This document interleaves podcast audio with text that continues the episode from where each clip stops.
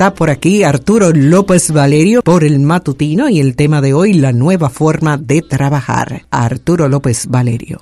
Gracias, Carlotti. Muy buenos días. Tenemos muchas cosas interesantes para el día de hoy. A propósito de Clarotec, Clarotec Educación, porque ellos van a seguir haciendo eventos temáticos. Ah, importante, importante saberlo, eh, porque siempre se tocaban temas diferentes en cada edición de Clarotec. Entonces, esto es una parte de Clarotec. Sí, ellos van a estar verticalizando temas. Es muy posible que ya venga otro por ahí de salud y es oh. interesante porque vamos viendo perspectivas de verticales. De hecho, en mi blog pueden buscar ya esta semana una serie de resúmenes del Clarotec, porque antes del evento escribí para aquellos que nos leen y nos siguen también, pudieran entender como las partes del evento, había una parte que era más la visión educativa y pedagógica, otra parte de plataformas e infraestructura y una última de herramientas. Son estos como productos que son los que el usuario tiene contacto, lo cual ayudó a muchas personas que luego me agradecieron a disfrutar el evento porque pudieron dividir sus equipos de trabajo en las charlas temáticas según sus especialidades.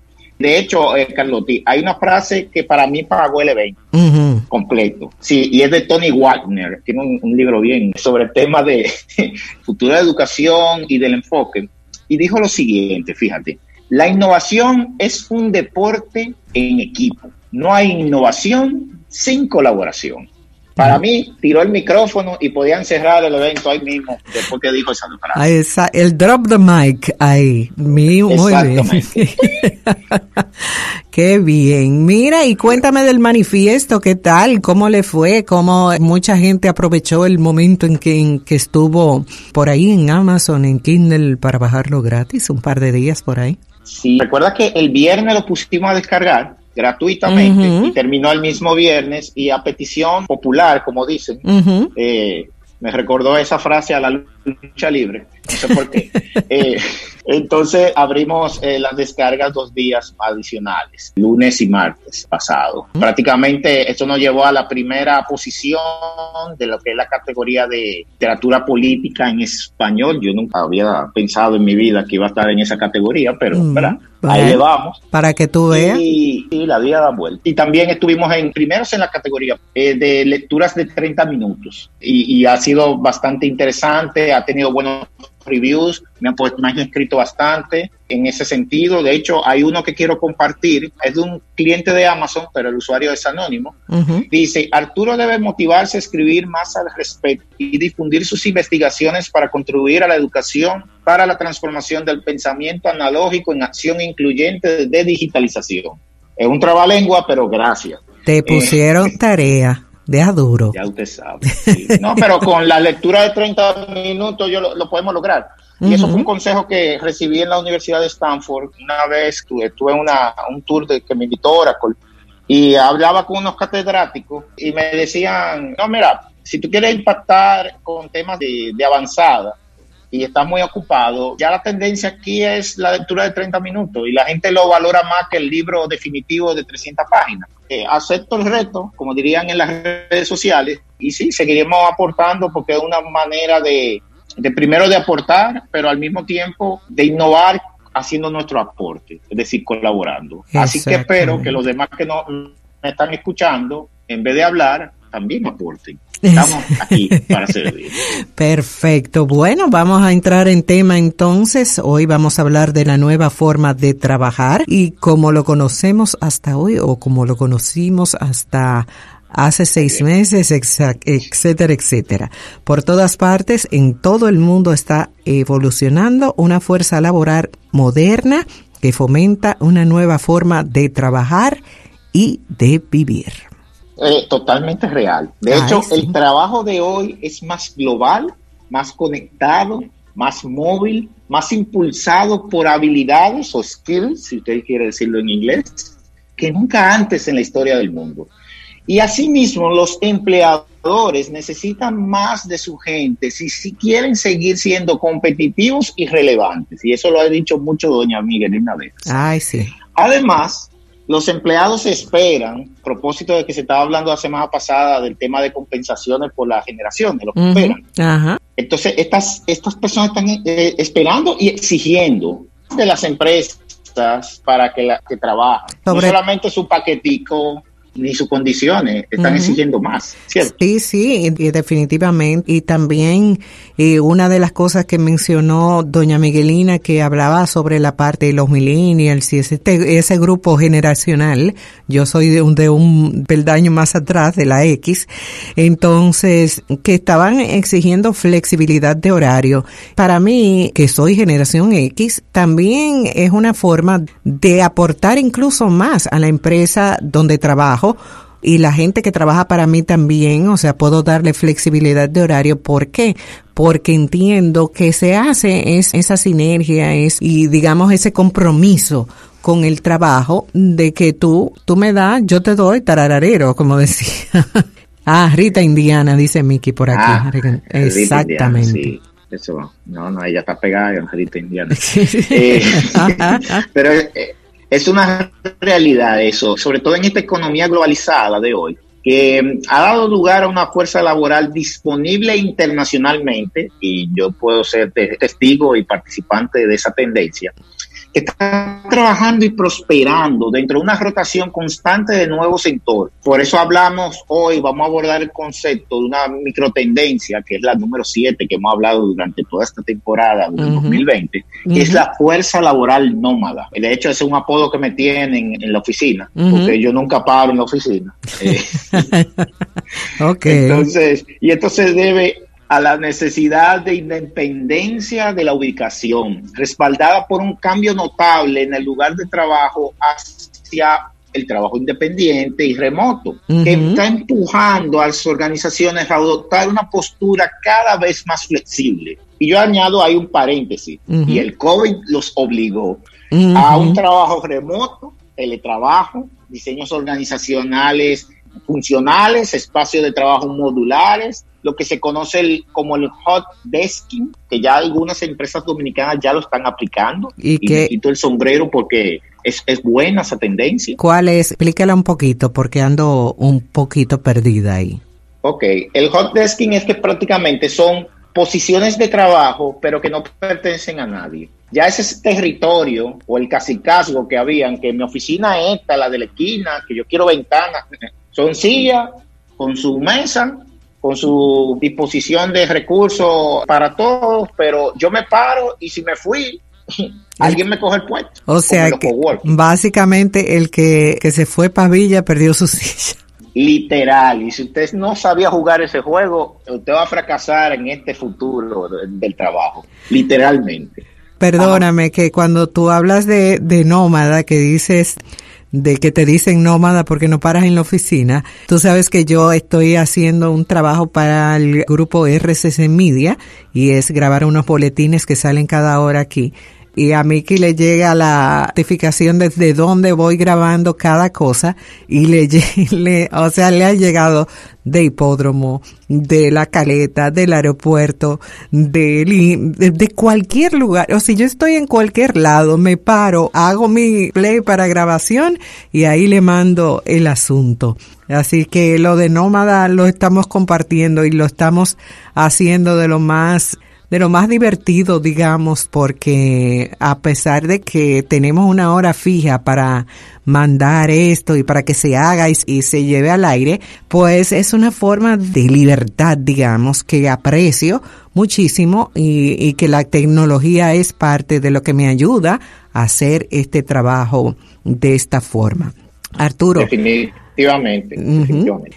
Fíjense, eh, hablamos hace un momento sobre el hot desking, que ya el que se va a Villa no tiene su silla ni su escritorio, de horarios flexibles y que cada vez el trabajo es más colaborativo. Y escuchamos el ejemplo de, de Carlotti en ese sentido.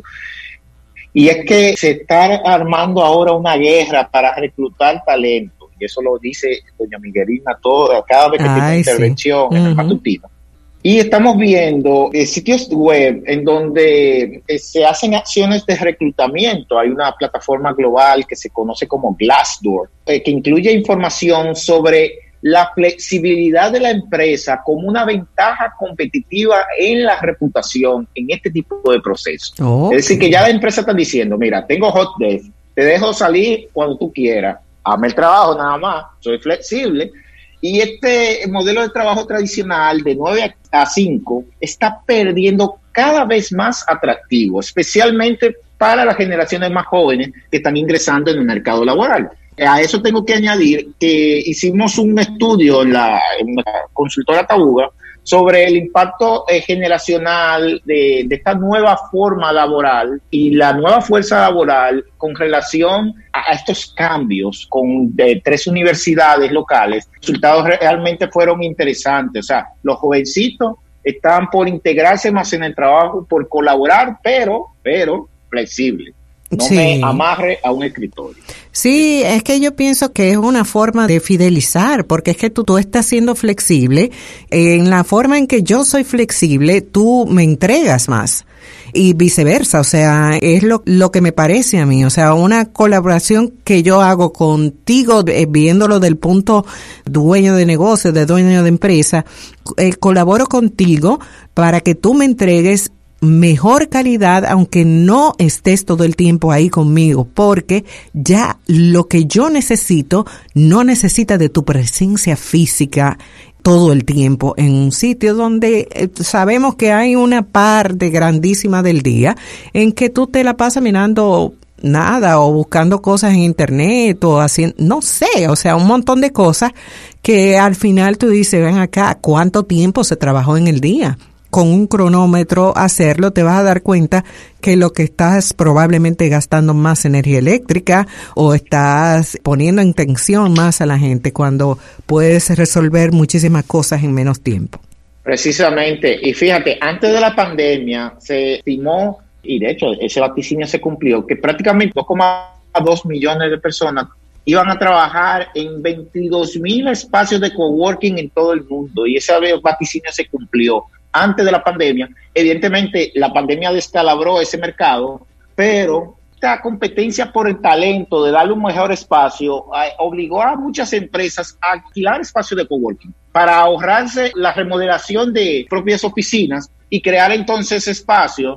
Por ejemplo, yo que he visitado muchos como el WeWork, aquí localmente utilizamos los servicios de Chess Space, prácticamente en WeWork yo podía elegir cuando viajaba a la ciudad que yo quiera y en el lugar donde estaba más cerca de lo que yo iba a hacer. Entonces a mí me gustaba mucho el coworking de, de Broadway en Nueva York. Ok.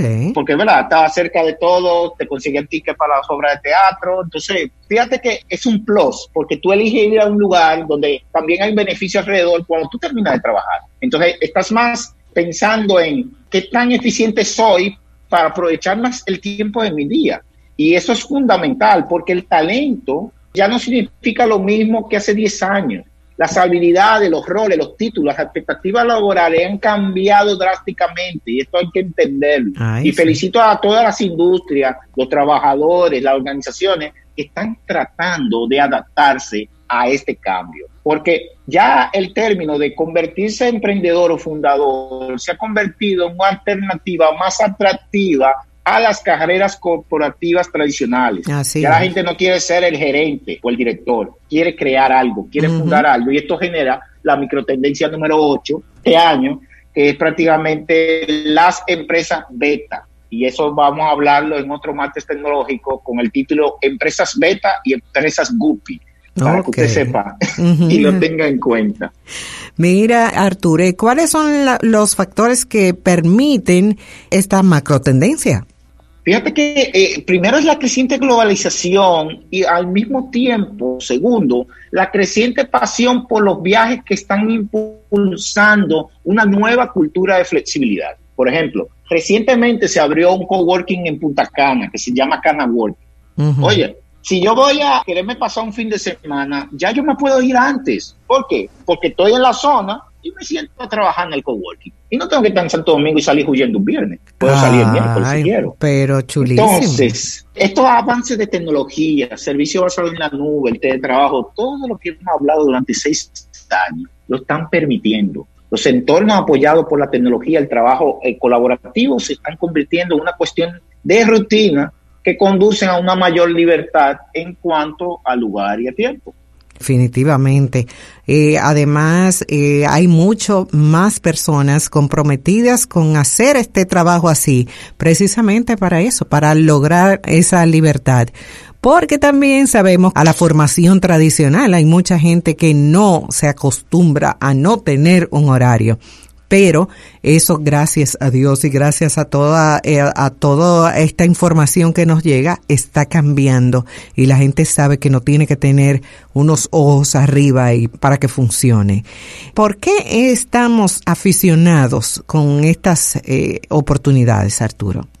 Yo creo que el punto fundamental es la velocidad acelerada en la vida cotidiana, la dinamización del mundo laboral y esta flexibilización que está en curso ya nosotros como que tenemos más responsabilidad por el éxito de nuestra propia vida, no se la debemos al negocio o al patrón. Por eso yo le digo que a las personas que puedan y a los jóvenes que puedan diseñar como su proyecto de vida, y eso, eso es importantísimo, ¿qué tú quieres lograr? Porque cuando tú lo logras, señores, es un asunto que te suma eh, personalmente. Y, es como cuando tú haces algo que estás cantando, que la gente te dice, ay, pero tú estás muy contento. Exacto. es que tú estás disfrutando lo que estás haciendo. No te tienes que entretener para disfrutar. Tú puedes trabajar y disfrutar también.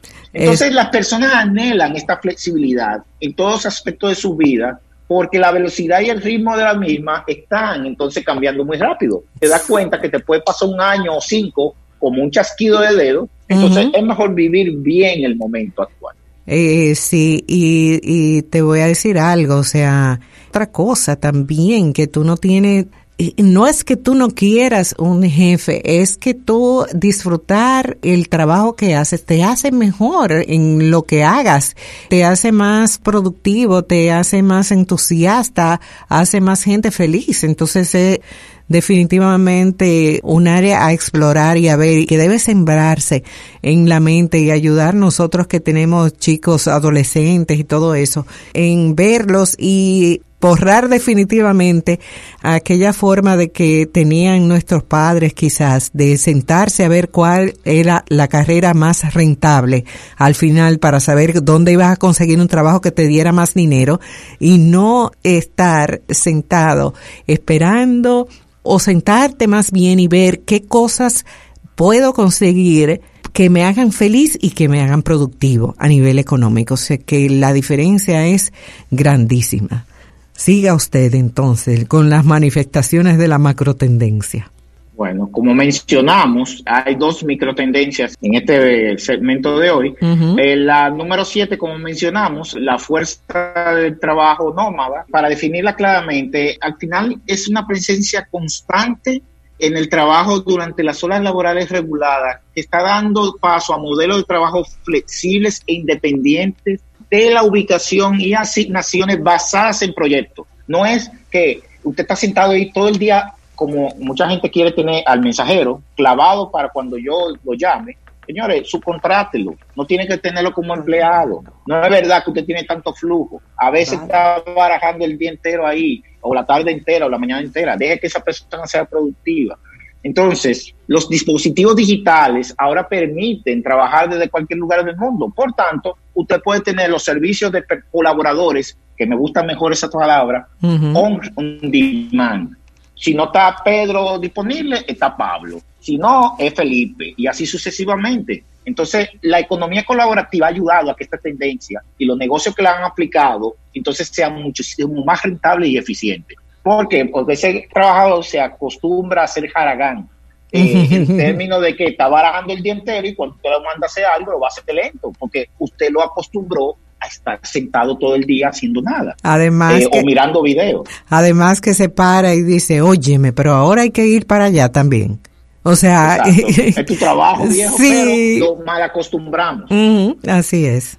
El primer cambio que hice en mi negocio cuando logré hacer unos cambios a nivel de societario fue radical. Dije, ok, yo no voy a estar lidiando con el concepto de trabajo tradicional, yo no soy jefe de nadie, punto. Entonces, todo el mundo va a ser colaborador. Ahora, usted no sabe, venga, yo, yo valoro su habilidad, yo te enseño a cómo tú trabajas independientemente, a cómo tú administras tu tiempo. Y ahora tenemos una red de colaboradores que, que sobrepasan los 25. Ahora, El negocio funciona a través de flujos digitales. Y cuando llegó la pandemia, todo el mundo estaba trabajando. El negocio no se detuvo. Exacto. Porque estábamos aprovechando la habilidad, uno, la capacidad remota de trabajar y tercero, entonces, el enfoque de construcción de cadena de valor. Yo no te necesito 12 horas, yo te necesito 3, pero esas 3 son premium, viejo. Da lo mejor de ti, que se pagan bien. Exactamente. finalmente, la, la microtendencia octava es las empresas beta. A mí me gusta decirle guppy, es verdad, por un tema local. y es que la innovación se ha convertido en el paradigma líder de los negocios y está evolucionando a una nueva mentalidad empresarial para un modo beta que se ha convertido en el nuevo alfa.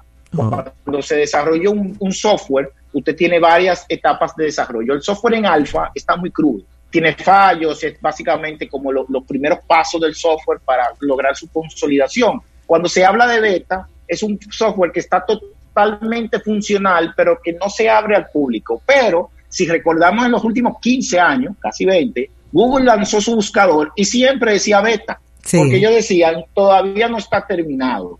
Entonces, eso implica que las empresas del presente, no del mañana, de hoy, siempre tienen que estar en constante mejora. No es mejora continua, no, es un proceso iterativo que usted nunca va a acabar. Es igual que en nuestra propia vida, no ha terminado. Yo tengo capacidad de mejora de aquí a los 30 años y yo le digo a mis hijos, yo voy a durar 100. ¿Por qué? Porque voy a tratar de ser mejor cada día. Y ser mejor implica mejorar mi salud, mejorar mi estilo de vida, mejorar mi relación con los demás, entonces, si estamos constantemente con ese conocimiento que no hemos llegado a la versión definitiva de nada, tenemos la oportunidad de ser mejor. Y yo creo que eso es lo que ayuda entonces a crear un mejor ecosistema de trabajo, a crear un mejor negocio y evidentemente a crear un mejor estilo de vida para todos.